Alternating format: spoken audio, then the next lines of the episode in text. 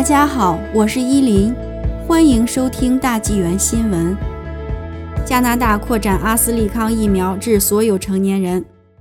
加拿大政府已将原来建议用于65岁以下成年人的阿斯利康 COVID-19 疫苗扩展到所有成年人都可以使用。加拿大国家免疫咨询委员会在3月16日更新的 COVID-19 疫苗使用建议报告中。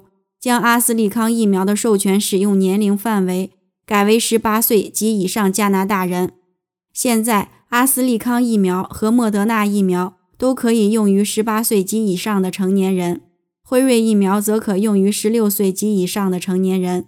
加拿大卫生部二月底批准阿斯利康疫苗在加拿大使用时，因为该疫苗在长者人口中使用效果的数据有限，国家免疫咨询委员会建议。